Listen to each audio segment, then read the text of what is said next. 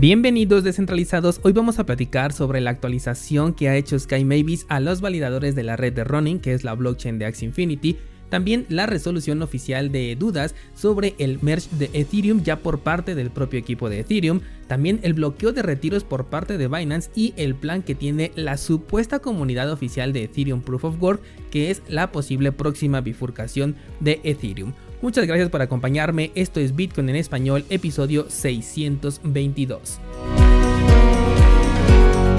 Nos vamos a saltar el tema del precio de Bitcoin y del mercado porque pues hasta el momento no tenemos ninguna eh, actualización, no tenemos nada importante que comentar, todo sigue exactamente igual, así que nos vamos a ir directamente con las noticias. Y te comento que Sky Mavis a través de su blog oficial confirmó el incremento de sus nodos validadores a 17 nodos. Esto como medida correctiva tras el hackeo que ocurrió hace unos meses y que ha sido considerado como el mayor hackeo de la historia de las DeFi. Esto ocurrió en la red de Running. Actualmente tienen un objetivo de llegar hasta los 21 nodos validadores encargados de revisar que las transacciones se procesen correctamente. Estos nuevos tres validadores corresponden a tres empresas. La primera es Efficient Frontier, que es una empresa de comercio algorítmico de activos digitales, o sea, prácticamente un intercambio. El segundo es Community Gaming, una empresa dedicada eh, a la organización global de actividades competitivas relacionadas con los criptojuegos y la Web3, que se encuentra enfocada en que los gamers puedan monetizar su pasión. Y por último, y atención con este, que es una empresa que se llama Nansen, cuyo nombre es posible que no te suene, pero la actividad de esta empresa es la que tiene relevancia en este episodio, ya que se trata de una plataforma de análisis blockchain. Hay que recordar que Axie Infinity es por el momento un proyecto totalmente centralizado y con un analista blockchain en sus filas será muy detallada la información que pueden proporcionar a quien lo llegue a solicitar en el futuro. Hay que mencionarlo porque si este juego eh, logra remontar su caída y, equilibrar la, política monetaria, entonces es posible que nuevos jugadores o incluso los que ya eh, están, son parte de la plataforma se hagan con grandes cantidades de tokens y estos pueden ser reportados debidamente ya que tendrán la información suficiente para hacerlo porque esta empresa es totalmente centralizada. Tanto Nansen, que es la empresa que ahora va a trabajar con Axi, como Sky Mavis, que también eh, por el momento siguen siendo centralizados. Con este cambio además a asumir una nueva postura, una nueva posición en ser completamente conscientes de que siempre van a estar en riesgo de amenazas, ya sea internas o externas, y por ello la seguridad ahora es pilar primordial de su negocio. Como dije, el objetivo final o por lo menos el más cercano es llegar a tener 21 nodos validadores, lo cual para una red que es centralizada puede ser suficiente y no la podemos comparar con otras que son descentralizadas porque de momento pues no es su objetivo. Por ahora están enfocando los esfuerzos en su nueva temporada de Origin y también en las formas de equilibrar esa política económica que tiene al token de SLP por los suelos. En sus declaraciones han dicho que en el futuro, aunque sin fecha ni siquiera tentativa,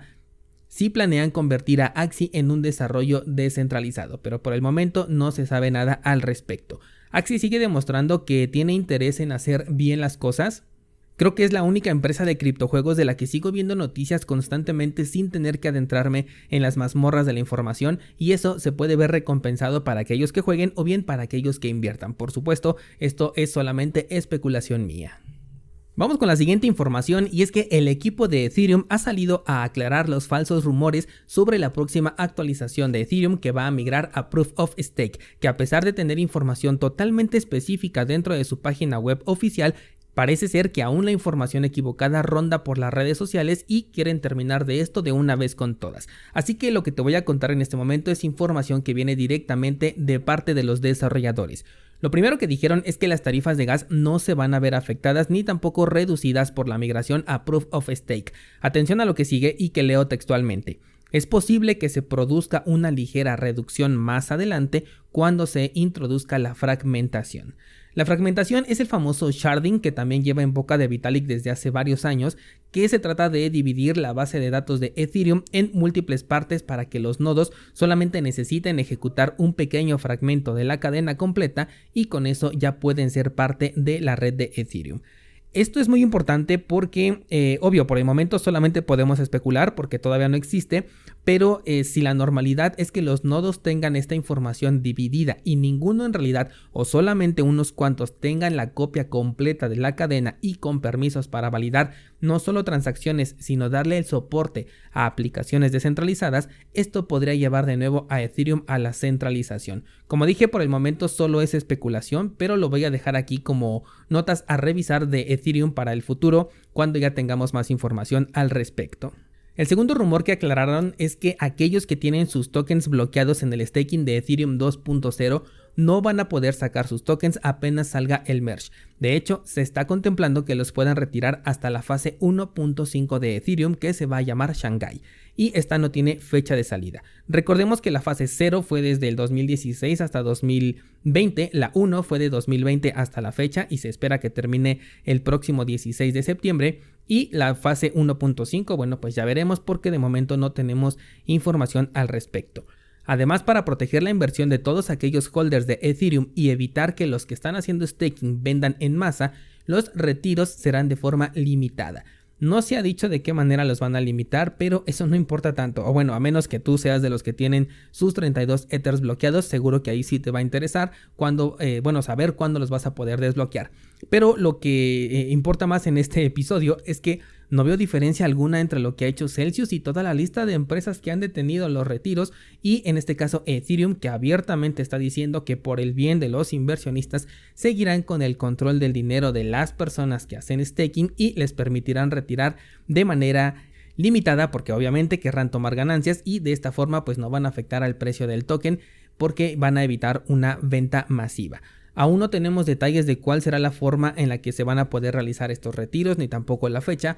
pero seguro que hablaremos de ello en su momento. Otro rumor más que aclararon es que las recompensas por staking se van a liberar antes de la fase 1.5 que como dije se va a llamar Shanghai y lo más probable es que estas recompensas sean del 50% en lugar del 300% que se especulaba.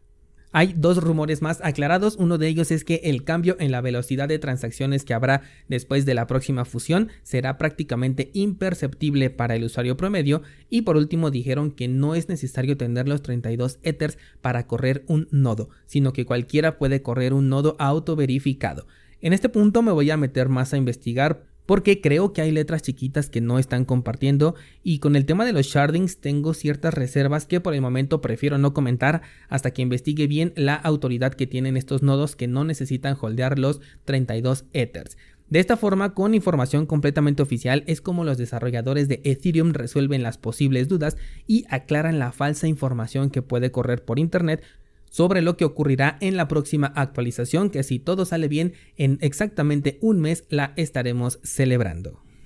Vamos con la siguiente nota y resulta que Binance ayer anunció por la mañana la congelación de fondos para los usuarios de manera temporal. Esto como resultado de un incidente en diversas redes que se dio por un problema que tenían con un proveedor técnico de servicios. El bloqueo solamente duró una hora y eh, aprovechó para decir que a pesar de este bloqueo, los fondos estarían SAFU, que es el acrónimo para referirse al fondo monetario que tiene el exchange destinado a recompensar a los clientes en caso de un posible hackeo, el cual tiene un valor de mil millones de dólares. A pesar de que la noticia no pasó a mayores ni tampoco se reportó ningún hackeo, la comunidad descentralizada no tardó en reafirmar el mensaje de que los fondos son Seifu hasta que simplemente dejan de serlo. Los casi fallos son la antesala de un verdadero fallo y de ahí no hay vuelta atrás. Además, tampoco hay ningún fondo que te salve del autoritarismo de Binance o de algún otro exchange, porque aquí no olvidamos el caso, por ejemplo, de los colombianos y los venezolanos, cuyos fondos fueron bloqueados por Binance por una supuesta investigación,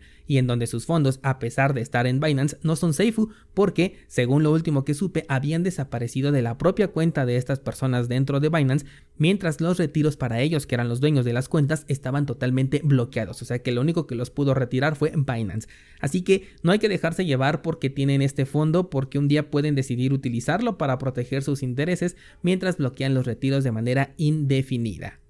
Por último, te quiero comentar una nota un poco difícil de aceptar y viene de parte de la supuesta cuenta oficial del equipo central de Ethereum Proof of Work, es decir, de la posible próxima bifurcación de Ethereum, quienes primero recomendaron a, los holders que retiraran sus activos de los proveedores de liquidez, esto al menos ya cuando vaya a ocurrir la bifurcación, como por ejemplo plataformas eh, tipo Uniswap, AB, Compound, entre otras DeFi. Además, atención a lo siguiente, el equipo principal dijo que iban a congelar temporalmente los fondos de ETHW, o sea, el Ethereum de Proof of Work, en ciertos proveedores de liquidez descentralizados y protocolos de préstamos, esto para proteger los activos de los usuarios. Lo que yo aquí entiendo es que con esto el equipo detrás de la bifurcación de Ethereum tendría el control de bloquear ciertos tokens de Ethereum Proof of Work o bien tendría el control de bloquearlo totalmente, pero solamente lo haría con los proveedores de liquidez. Esto suena muy peligroso y de hecho la comunidad ya se los hizo saber en una respuesta escrita a través de Twitter. Ahora vamos con la razón del por qué bloquearían estos fondos. El equipo dice que si los dejan activos se prestaría a que los hackers y científicos utilizando tokens como USDT, USDC o Grab Bitcoin pero que fueran obsoletos podrían intentar comprar los tokens ETHW de las personas como si se tratara de una transacción natural, pero en realidad estarías recibiendo un token que no tiene valor. ¿Por qué razón? Te explico. Bueno, cuando una red se bifurca, sus tokens también lo hacen, pero va a depender mucho de las personas que están detrás de, cada uno de los proyectos que le den soporte a esta nueva bifurcación para saber si se va a quedar activa o simplemente se quedará como un token basura. En el caso de los tres mencionados que son Tether, USDC y Grab Bitcoin, estamos hablando de tokens que son colateralizados, tokens que para existir tuvieron que crearse bajo una colateralización. En el caso de Tether y USDC, se supone que hay un dólar real dentro de una cuenta bancaria que le da respaldo a cada uno de estos tokens. Si la red se bifurca, estos nuevos tokens de Tether o de USDC no van a tener este respaldo porque los dólares no se bifurcaron, solamente eh, respaldan a los tokens de las redes en las que oficialmente fueron lanzadas por las empresas que están detrás de esos tokens. Con Grab Bitcoin es exactamente lo mismo. Para tener un WBTC es necesario bloquear en un contrato inteligente un Bitcoin original, por lo que un Grab Bitcoin que es, producto de una bifurcación de la red de Ethereum sería un token que no tiene valor alguno porque ya no cuenta con el respaldo bloqueado del token original. Es por ello que toma la decisión o por lo menos sugieren bloquear temporalmente estos tokens de Ethereum Proof of Work hasta que puedan resolver este problema y eviten de esta manera que la gente comience a operar con tokens que no cuentan con un valor de respaldo siendo que específicamente en estos tres casos mencionados lo necesitan para existir. La reacción de la comunidad no juega a su favor al grado de calificarlo como estafa e iniciar la denuncia de la cuenta que dice ser del equipo principal de Ethereum Proof of Work. La medida, aunque es dictatorial, tiene un poco de sentido. No me gusta, por supuesto, que una red tenga ese poder. Entiendo el riesgo que corre la gente que no se informe bien y definitivamente la decisión que se tiene que tomar es polémica. Em, ¿Tú qué opinas descentralizado? ¿Aceptarías el bloqueo de los fondos con, en pro de la seguridad de los fondos de las personas que no van a estar bien informadas? ¿O bien apoyarías la aceptación de las consecuencias individuales producto de que nos encontremos dentro de un sector donde somos 100% responsables de lo que le pase a nuestro dinero, aun cuando sean las plataformas o protocolos quienes lo terminen perdiendo porque la decisión del depósito inicial fue completamente individual y voluntaria. Espero tus comentarios en el grupo de Discord para que podamos debatir al respecto de este tema tan interesante. El día de hoy publico nueva clase en cursosbitcoin.com. Te dejo el enlace en las notas del programa junto con el enlace para nuestro pool de Cardano por si quieres participar con nosotros. Muchas gracias por acompañarme y hasta mañana.